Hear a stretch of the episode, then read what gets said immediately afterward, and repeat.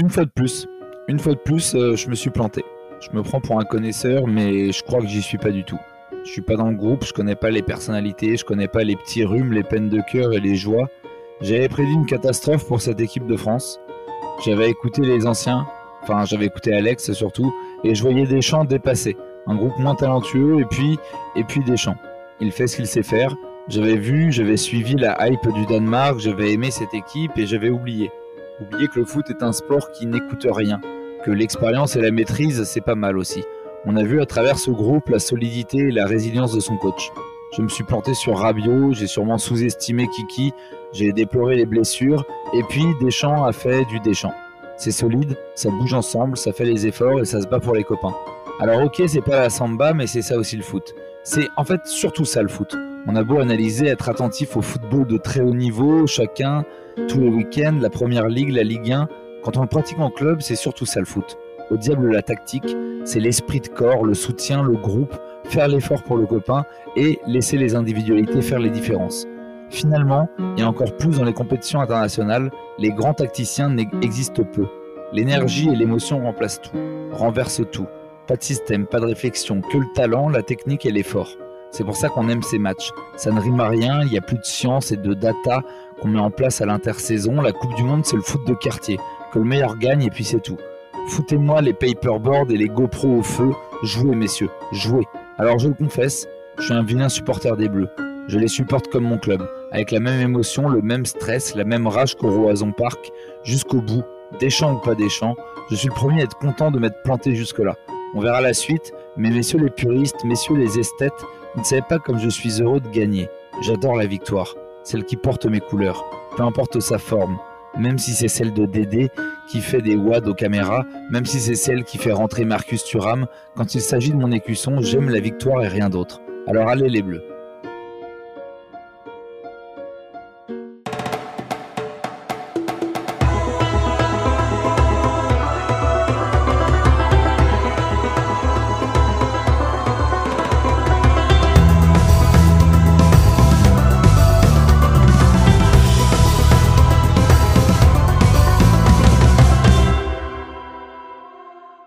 Bonsoir, bonjour à tous. Merci de nous suivre euh, toujours aussi nombreux sur cette quotidienne, la fameuse quotidienne 11e art qui devient de plus en plus populaire chaque jour, c'est-à-dire que c'est plus contagieux que le Covid. Euh, je suis ce soir avec Tom en direct. Ça va Tom? Ça va très bien. Écoute, euh, comme tu as, très bien ouvert avec la chatte à Dédé, bah, euh, ça, s'est plutôt bien passé aujourd'hui, euh, malgré quelques frayeurs, donc euh, plutôt content. Pour aller très vite, Tom, sur, on revient sur vite fait les matchs d'aujourd'hui. Qu'est-ce que tu en as pensé? Est-ce que tu veux revenir? Parce qu'on va pas, on va pas revenir sur les quatre matchs de la journée, mais peut-être le, le, match de la France, un autre match qui t'a marqué. Qu'est-ce qui, qu'est-ce que tu as envie de, qu'est-ce que as envie de dire là-dessus? Bah, c'est vrai qu'avec le rythme de 4 matchs par jour depuis une semaine, j'ai choisi aujourd'hui pour faire une, petite pause là-dessus. Euh, j'ai vu le deuxième mi-temps et, les larmes de, de, Lewandowski, ça franchement ça, m'a marqué. Euh, un homme, euh, un homme qui pleure, ça marque toujours. mais ouais, non, on va retenir évidemment le résultat des Bleus qui se sont bien battus jusqu'au bout. Il y, a, il y, a, un moment où, il y avait écrit vraiment 0-0 sur tout le match à, partir de la mi-temps, je pense. Mais, mais on est sorti vainqueur et c'est ce qu'il fallait. Il fallait les 6 points, on est qualifié et on, a battu cette euh, sorte de, de, malédiction du, champion du monde. On est sorti des, poules. C'est quand même euh, une petite victoire, ça. Et bien parti pour sortir premier. Mais c'est intéressant ce que tu as dit sur Lewandowski parce que ça rejoint en fait un espèce de pseudo-débat en fond qu'on a sur, euh, sur 11e art depuis le début de la compétition, sur en fait les émotions et le style depuis le début et le mérite. C'est que en fait quand on aime le foot, on était émotionnellement tous contents pour Lewandowski et stylistiquement tous tristes pour l'Arabie Saoudite qui avait fondamentalement produit du meilleur jeu que la Pologne. Et c'est tout le fameux débat d'être d'être plutôt d'être plutôt pour le jeu ou, la victoire et les émotions. On va commencer direct, Tom. Je te propose d'écouter euh, la petite chronique de Thibaut Leplat qui va revenir euh, sur le sens du détail des causeries d'Hervé Renard. On écoute ça tout de suite tous ensemble.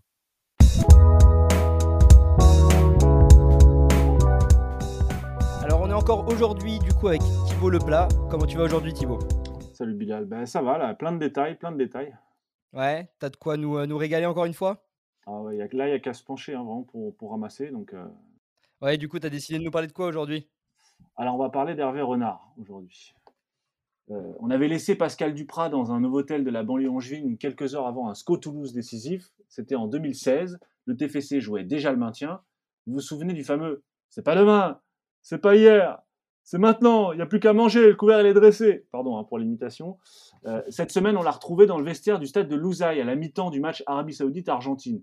Chemise blanche cintrée, pectoraux en avant, changé en sosie officiel de Mufasa, il prenait la parole sur le même ton. Le Savoyard s'assoit au milieu des joueurs et tout à coup, dans un anglais de piste de ski, Mister Renard fait du Cicéron en chemise Célio. What are we doing here? Alors ça, c'était la captatio benevolentiae pour attirer l'attention. Bon, apparemment, il en veut pas mal à l'apathie de ses joueurs. Last time, uh, Messi, at the middle of the pitch, he has the ball, you stay in front of the defense. Mention spéciale au traducteur arabe qui hurle en même temps que le coach. Tout cela est mythique, à commencer par la petite musique qui va bien derrière. On met une jupette à renard et c'est Russell Crowe dans Gladiator. En vrai, Thibaut, arrête un peu de te moquer. Regarde, c'est quand même magnifique comme séquence. Il y a la fédération saoudienne qui partage ça partout sur les réseaux. Hervé Renard est en train de devenir une star. La preuve, j'en ai même fait une chronique hier. Bah, normal, qu'est-ce qu'il y a le plus football qu'une causerie mythique avant une grande victoire? Franchement, pour ma génération, c'est le fameux Vous avez peur, les gars Vous avez peur de quoi? Vous avez peur de qui? Peur eh ben, Vous allez perdre, je vous le dis, moi. Pardon encore hein, pour l'imitation. C'est le genre de phrase qu'on se répète les jours de bac ou de premier rendez-vous. Parce qu'au fond, on aimerait bien avoir un Aimé Jacquet, un Pascal Duprat ou un Hervé Renard pour nous gueuler dans l'oreille de temps en temps. Vous savez, juste avant les grandes échéances. C'est pas qu'ils nous disent des choses profondes. Non, il faut gagner, vous êtes les meilleurs, arrêtez d'avoir peur, etc., etc. Oui, mais c'est peut-être ça le secret de la bonne causerie. Elle ne dit rien d'extraordinaire en fait, rien qu'on sache déjà. En même temps, Thibaut, quelque part, euh, c'est une causerie, hein, ça va pas être une disserte de philo. Ouais, mais ça, c'est un vieux truc de rhétorique en fait. L'éloquence, c'est pas la même chose que la vérité. Persuader, c'est pas la même chose que convaincre. On est sur deux registres différents. D'un côté, la raison, de l'autre, les émotions. Et devant un grand discours, on peut se retrouver debout à applaudir sans qu'on sache vraiment pourquoi. Ce qui compte, ce n'est pas ce qui est dit, mais l'émotion qui est transmise. Comment on mobilise les hommes? Pas par sa maîtrise de l'anglais, hein, c'est moins qu'on puisse dire, ni de la syntaxe. On ne mobilise pas les gens avec la vérité. D'ailleurs, il y a un texte célèbre d'Aristote qui regrette que les gens ne se bousculent pas pour faire des syllogismes. En revanche, une phrase bien emballée, bien dite, bien gueulée dans l'oreille, ce sera toujours beaucoup plus efficace pour renverser des montagnes. Ouais, une bonne disserte pour s'endormir, c'est pas mal aussi. Mais il y a un truc que j'ai pas compris, c'est quoi du coup le détail du jour? Bah, Le détail, c'est le vestiaire. Personne n'aime se faire engueuler dans la vie, à part dans un vestiaire. Car un vestiaire, ce n'est pas la société, c'est pas la famille, c'est quelque chose d'autre. Le vestiaire, c'est un endroit sacré, une sorte de contre-société. On a le droit de tout se dire, même la vérité. Pourquoi être dans un vestiaire et pas ailleurs demande alors le philosophe. Écoutez Claude Nesta, ancien sélectionneur multititré du handball français. Je cite Le vestiaire sportif est un endroit où la notion de fraternité est encore une réalité. Et la fraternité, ça ne veut pas dire qu'on s'aime tous ou qu'on se doit tout. Ça veut dire que l'autre n'est pas un problème, qu'il est potentiellement une solution. Et oui, dans le vestiaire, l'autre n'est plus un problème. Là est peut-être son plus grand attrait.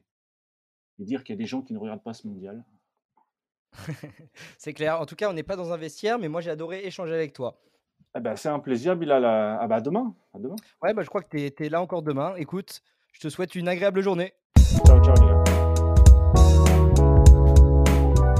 Plus que le fond, Tom, euh, de la chronique de Thibaut qui était, qui était passionnante, euh, j'imagine que le niveau d'anglais d'Hervé a dû t'écorcher un peu les oreilles. Ouais, mais bon, il, le fait avec tellement de sourire et de, de passion. Et, et, et, puis le traducteur, faut, faut le souligner aussi, le traducteur euh, rend vraiment le truc vraiment sympathique. Mais ah, c'est beau. Mais moi, tu sais que c'est un truc qui m'a passionné. Je me suis dit, mais mec, si t'as un traducteur qui leur traduit tout en arabe, qu'est-ce que tu te fais chier à parler anglais alors que tu parles pas anglais, parle en français, il va traduire, il va traduire derrière. Bah, ça dépend. C'est peut-être plus rare de trouver un traducteur franco-arabe plutôt qu'anglo-arabe. C'est possible. C'est peut-être ça aussi.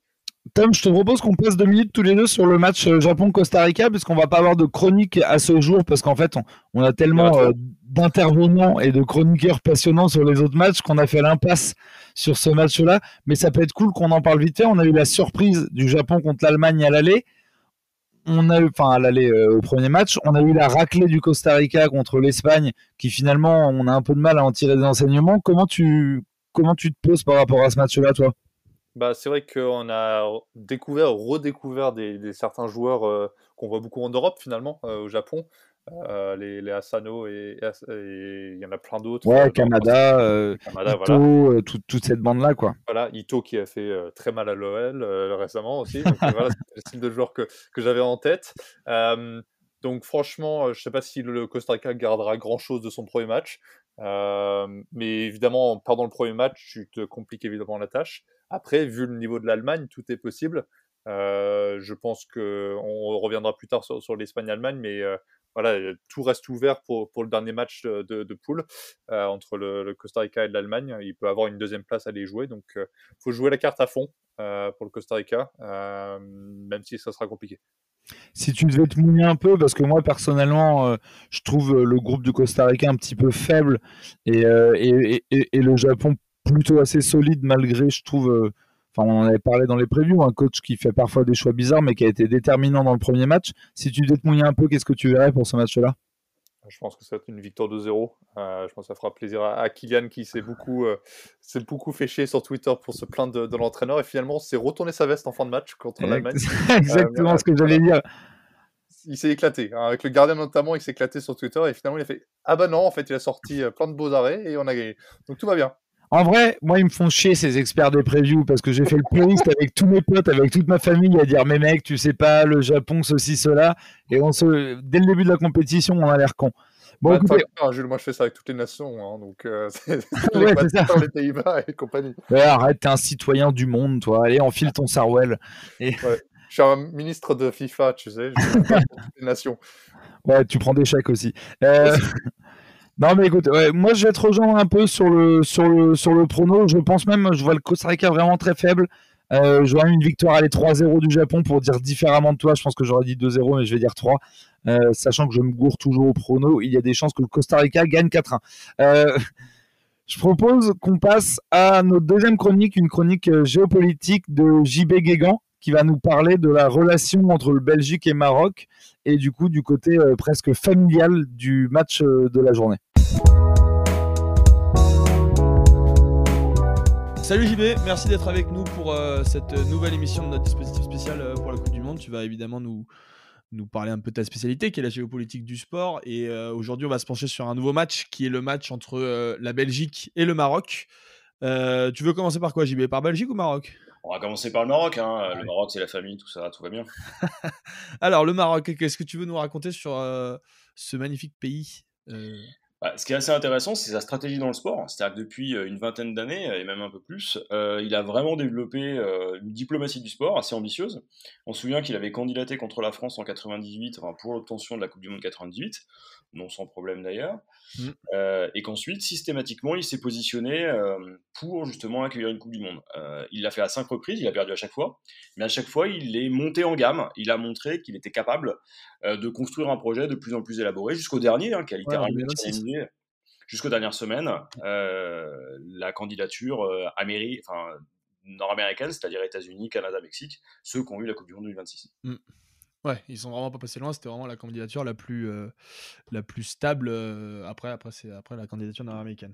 Et euh, du coup, la politique sportive qui est mise en place là-bas, quel est l'objectif final de toutes ces candidatures, justement? Bah, si on prend par exemple ce qu'a décidé Mohamed VI avec le concours notamment du président de la Fédé, hein, qui est Fouzi Lekja, euh, c'est justement de se servir du sport pour montrer la capacité du royaume chérifien à être beaucoup plus ambitieux et à se servir du sport finalement pour euh, montrer tout ce que le Maroc a à offrir au monde et tout ce qu'il peut faire pour accueillir le monde.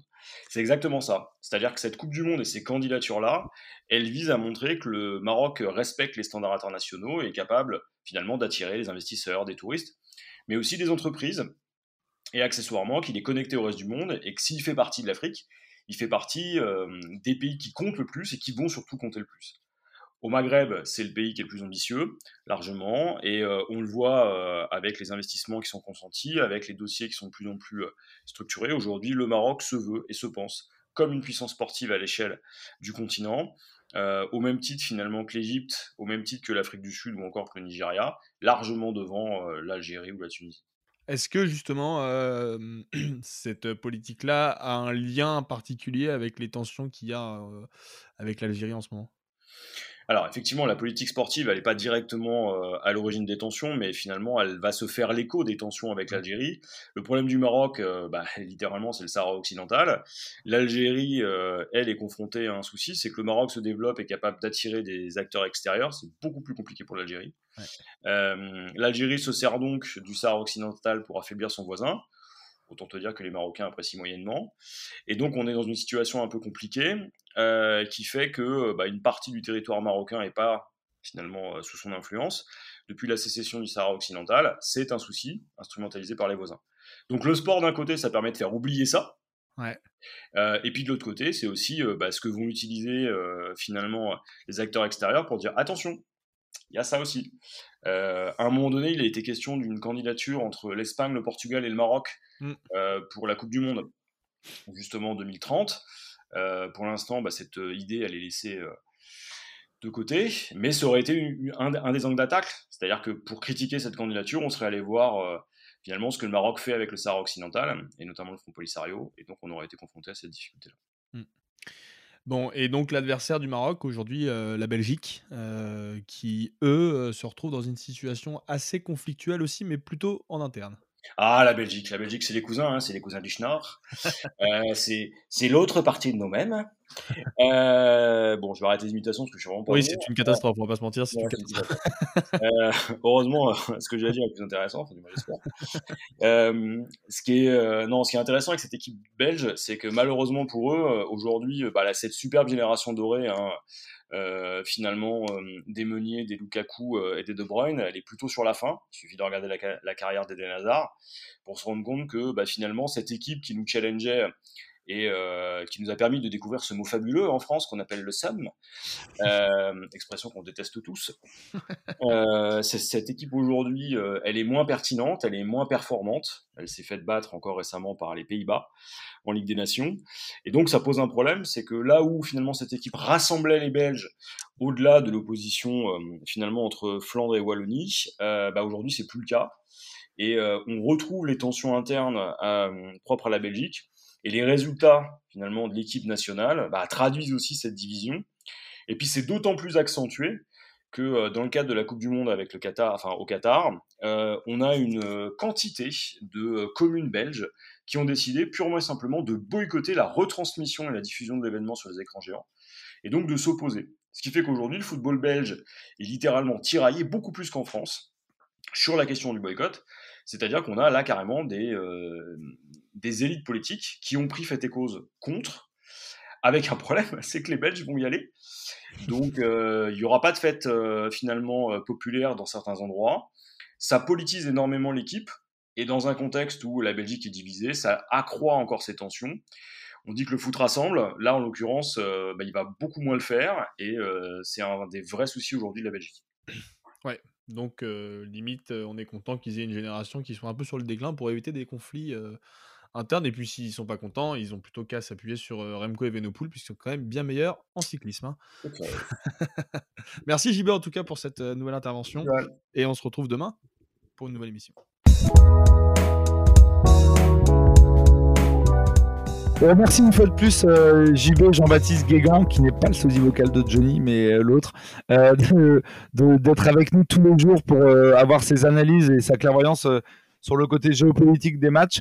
on enclenche direct, Tom, sur Bilal qui nous a fait une petite chronique en s'attardant sur le match Canada-Croatie et notamment le Canada et encore plus que le Canada sur son coach John Erdman qui est vraiment inconnu en Europe.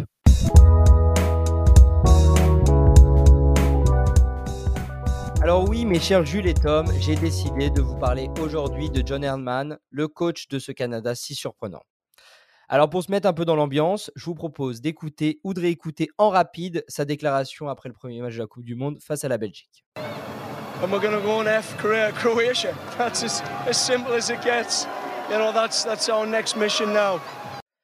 Oui, oui, mes chers amis qui êtes tous, je le sais, fluent en anglais, John Herdman vient bien de dire qu'il compte fumer la Croatie, si je le dis dans des termes un peu plus polis. Oui, oui, le finaliste de la dernière Coupe du Monde est bien dans le viseur de cet anglais au franc-parler certain. Et on pourrait même envisager de le croire. Car il faut bien le dire, notre ami John Herdman n'en est pas à son coup d'essai. En effet, quand il rejoint la sélection masculine du Canada début 2018, on lui donne pour objectif de préparer la Coupe du Monde à la maison de 2026. Mais lui, il est plus ambitieux.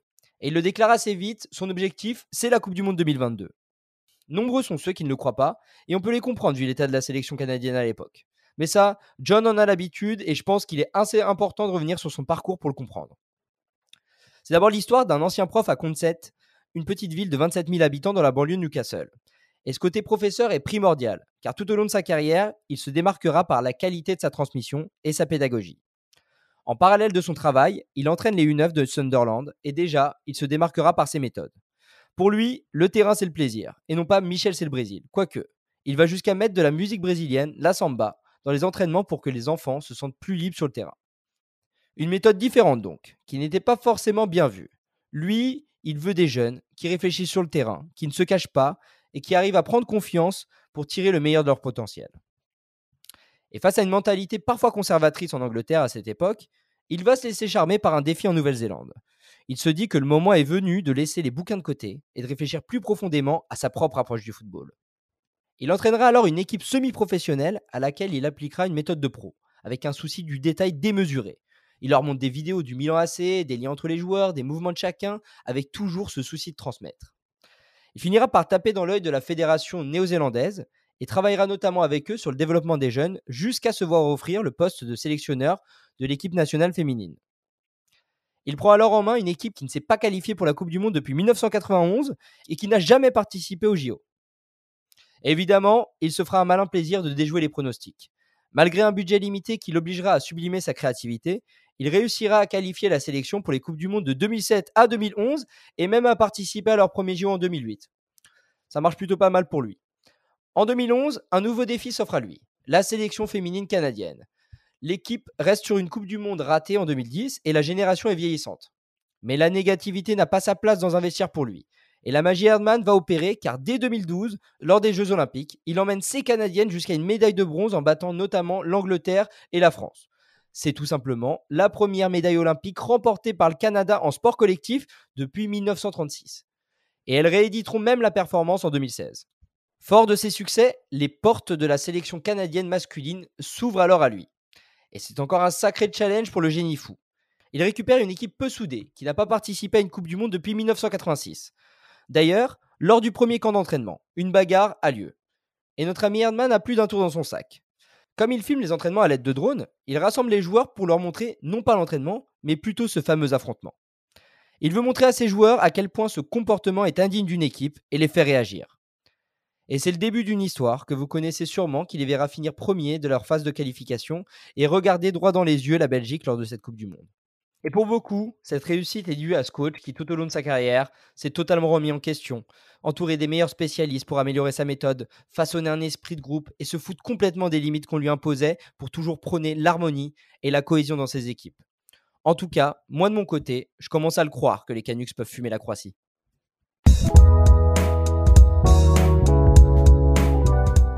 Bon, on remercie Bilal qui est sûrement euh, à l'heure qu'il est à 2,5 g dans un vilain bar parisien. Il n'a pas pu être avec Oh, nous. Euh, Tom, c'était assez intéressant d'en savoir un peu plus sur le coach du Canada. Est-ce que tu veux rebondir deux secondes là-dessus avant ta, ta fabuleuse chronique? Bah écoute, c'est vraiment intéressant de voir qu'il y a enfin un entraîneur qui fait euh, du coup le lien entre le, football féminin et le masculin. Alors évidemment, j'espère franchement qu'on se termine pas avec Diacre en sélectionneur de l'équipe de France, mais euh, c'est le premier entraîneur, Herdman, euh, à, faire le, lien entre les deux et, à réussir cette combinaison-là. Donc chapeau à lui. Nous, on le disait en off qu'ils auraient peut-être mérité mieux contre la Belgique. Euh, c'est une équipe qu'on nous a beaucoup présentée, notamment sur Twitter et, Kevin Neto notamment. Euh, il y a plein de petits jeunes euh, vraiment sympathiques et je pense qu'ils se préparent parfaitement pour 2026, même si Herdman le dit très ouvertement, l'objectif c'était déjà de performer cette année. On verra bah, dès aujourd'hui hein, avec leur prochain match. Ouais, non, mais en vrai, c'est une équipe enthousiasmante. Il y a énormément d'énergie. Il leur manque ce petit truc dans la surface pour être un peu mieux. Et, euh, et je suis d'accord avec toi. Si on peut éviter Diacre, si on peut éviter Diacre en équipe de France, mal, chose. Mais elle rejoint. Elle a beaucoup de critères de la FFF. hein. Elle, est, elle est vraiment, elle est très bien. hein. Elle rejoint ses, ses homologues masculins. Je te propose qu'on finisse, euh, qu'on finisse avec toi pour, euh, pour le match du soir qui est excitant pour tout le monde. Ce match ce soir, euh, Espagne-Allemagne, qui est le vrai choc de ce groupe. Toi, tu vas, tu vas enclencher sur l'Espagne. Je te, je te laisse y aller. Ouais, bah du coup, on se souvient évidemment de, de 2010, hein, qui était, euh, était l'autre euh, dernier match en, Coupe du Monde pour, l'Espagne-Allemagne. Mais moi, je vais parler plutôt du, rôle de faux neuf de, de l'Espagne. hein. Voilà, je vais faire le grand tacticien. Donc l'essence du faux neuf euh, est souvent discutée, décriée, remis en cause. Et pourtant, c'est probablement son meilleur exemple qui est Ballon d'Or 2023, avec une carrière madrilène au service du collectif pour Karim Benzema. Il y en a d'autres des faux neufs, notamment chez le rival catalan. C'est justement ce type de profil sur lequel on va s'appuyer euh, le streamer préféré de ton streamer préféré, Luis Enrique. Victorieux 7-0 du Costa Rica dans un match que j'avais annoncé peu prolifique et un peu piège pour l'Aurora. Les Espagnols avaient démarré le match avec Torres, Asensio et Dani Olmo devant. Sur le papier, nombreux avaient annoncé qu'il qu'il manquait de buts euh, d'un attaquant ultra prolifique pour conclure des actions parfaitement créées par les génies du milieu de terrain. Finalement, les trois ont marqué en première mi-temps. Donc franchement, euh, bon, hein, les tacticiens en herbe à la maison, faut se regarder un peu dans la glace avant de parler. Parle évidemment de moi-même à la troisième personne. Car oui, d'abord sous Guardiola et ensuite en sélection sous Del Bosque, les joueurs catalans et espagnols ont appris à jouer avec ce type d'attaquant, bien loin d'Inzaghi, Morientes ou Van Nistelrooy, qui étaient, bien que magnifiques à avoir joué, essentiellement des finisseurs, des runners de surface. Bien sûr, Pep avait Samuel Eto'o, on l'a vu pire comme attaquant. Mais surtout après avoir gagné la C1 en 2009, les plans ont changé et il a fixé le jeune Léo Messi dans l'axe, avec Villa et Pedro, ou même Iniesta à ses côtés. Libre de déplacement entre les lignes, Messi réapprend le football et ce que c'est de décrocher. Non, c'est pas ce que tu fais en ce moment après avoir tapé ce horrible Angleterre-USA l'autre soir. C'est ce principe de se déplacer entre les lignes et loin de sa zone de préélection. Messi et d'autres attaquants comme KB9 ou Firmino entraînent un certain central, voilà, où ils viennent simplement participer au jeu, mais libèrent surtout les espaces dans leur dos et celui des défenseurs. Les ailiers ou même les latéraux plongent dans le dos de la ligne défensive et se retrouvent parfaitement placés pour conclure des belles actions. On peut penser au quatrième but du jeune Jordi Alba en finale 2012, où l'Espagne euh, a parfait ce système vraiment euh, au cours de la compétition. Cet euro, comme à la Coupe du Monde 2010, a vu des changements sur la ligne d'attaque espagnole. À part vu Torres, euh, l'autre, hein, El Niño, le vrai, guider son équipe vers un titre continental en 2008, on voit plutôt un Fabregas comme avant-centre, un fin technicien pour se déplacer entre les lignes et faire perdre la tête aux centraux. C'est justement ce même Fabregas qui se retrouve plus avancé sur le terrain et passeur décisif sur le but victorieux d'Iniesta en 2010, et passeur décisif sur l'ouverture du score de David Villa en 2012. Accompagné de Pedro et Villa, comme à Barcelone, Cesc se réinvente et son équipe avec lui. Alors bien sûr, Pep a continué avec ces principes-là. Avant l'arrivée de Haaland à City, on a vu Foden ou Ferran Torres jouer devant. L'Espagne, elle, l'a certainement fait plus euh, depuis l'arrivée de Luis Enrique, plus par manque d'avant-centre prolifique, tellement Morata a pu décevoir ces dernières années. Et après s'être hissé en demi-finale de l'Euro, puis la finale de Ligue des Nations en 2021, il se pourrait que 2022 soit à nouveau une grande année pour ce rôle de faux neuf que semblent détester les journalistes, et probablement une appellation que détestent les joueurs eux-mêmes. Nous, en tout cas, on aime voir jouer cette Espagne, plein de mouvements et d'allants offensifs, et on peut vraiment pas imaginer un pire adversaire pour une Allemagne en manque total de confiance. Merci Tom pour cette chronique. Tu as, souligné plein de points qui sont, qui sont intéressants. Euh, moi, je me demande, je suis content que tu te sois attardé sur le, sur le sujet du faux neuf parce que je me demande si c'est un petit peu une théorie de ma part, mais on a eu pendant toute l'année 2010 l'abandon du numéro 10 avec le schéma existentiel entre guillemets du 4-4-2 avec le losange, avec le 10 en pointe. Et en fait, maintenant, la grosse mode qui finit un peu parce qu'on a la défense à 5, mais c'est le 4-3-3 avec un faux 9. Et est-ce que finalement le 4-3-3 avec un faux 9 n'est pas un 4-4-2 déguisé avec un 10 parce qu'il recule un peu pour laisser l'espace aux deux ailiers sur le côté d'être des vrais attaquants. Et en fait, les faux 9 d'aujourd'hui sont les 10 d'hier. Bah, on pourrait. Euh, après, je suis sûr que euh, les écrivains de l'Odyssée du 10, euh, j'ai plus les noms là actuellement, mais c'est un, magnifique livre, te diront que, que le vrai 10 puriste, à Larry Calmé et compagnie, c'est bon, c'est plutôt, c'est pas tellement des buteurs, et je dis pas que les faux neufs sont forcément des buteurs aussi, mais les grands faux neufs ont su faire les deux. Hein, les, les Fermino, les, les KB9, même d'une certaine façon Lewandowski, ils ont su aussi être dans la boîte. Et je pense pas qu'on attendait de Ricalmé d'être dans cette surface-là. Après, je suis d'accord avec toi. Il y, a, il y a, le reculon qui fait que. Ouais, non, mais je voulais pas te couper. Je suis, je suis, je suis assez d'accord. Euh, je suis assez d'accord avec toi. C'était vraiment une réflexion plus euh, tactique que sur les profils en eux-mêmes, parce qu'en effet, sur les, sur les, profils, c'est absolument pas du tout les mêmes. Et, euh, et du coup, j'en profite pour dire que que l'Odyssée du disque, un formidable livre écrit par Raphaël Cosmidis, Philippe Gargoff, Christophe Kuchli et Julien Momon, qui est vraiment cahiers du un foot, livre on salue, hein, bien sûr. très, ouais, exactement, et qui est un livre très très cool chez Solar Edition, qui font de toute façon plein de livres très très cool sur le foot. Euh, donc on vous invite tous à y aller. En tout cas, merci Tom pour cette chronique qui était super intéressante. Euh, on va regarder tous les matchs de cette journée avec attention. Hon- Honnêtement, il y a beaucoup de plaisir euh, qui risque de venir dans cette journée parce qu'on a des matchs super intéressants avec des oppositions de style de tous les côtés, des joueurs formidables à voir. Est-ce que tu veux dire un petit mot avant qu'on conclue?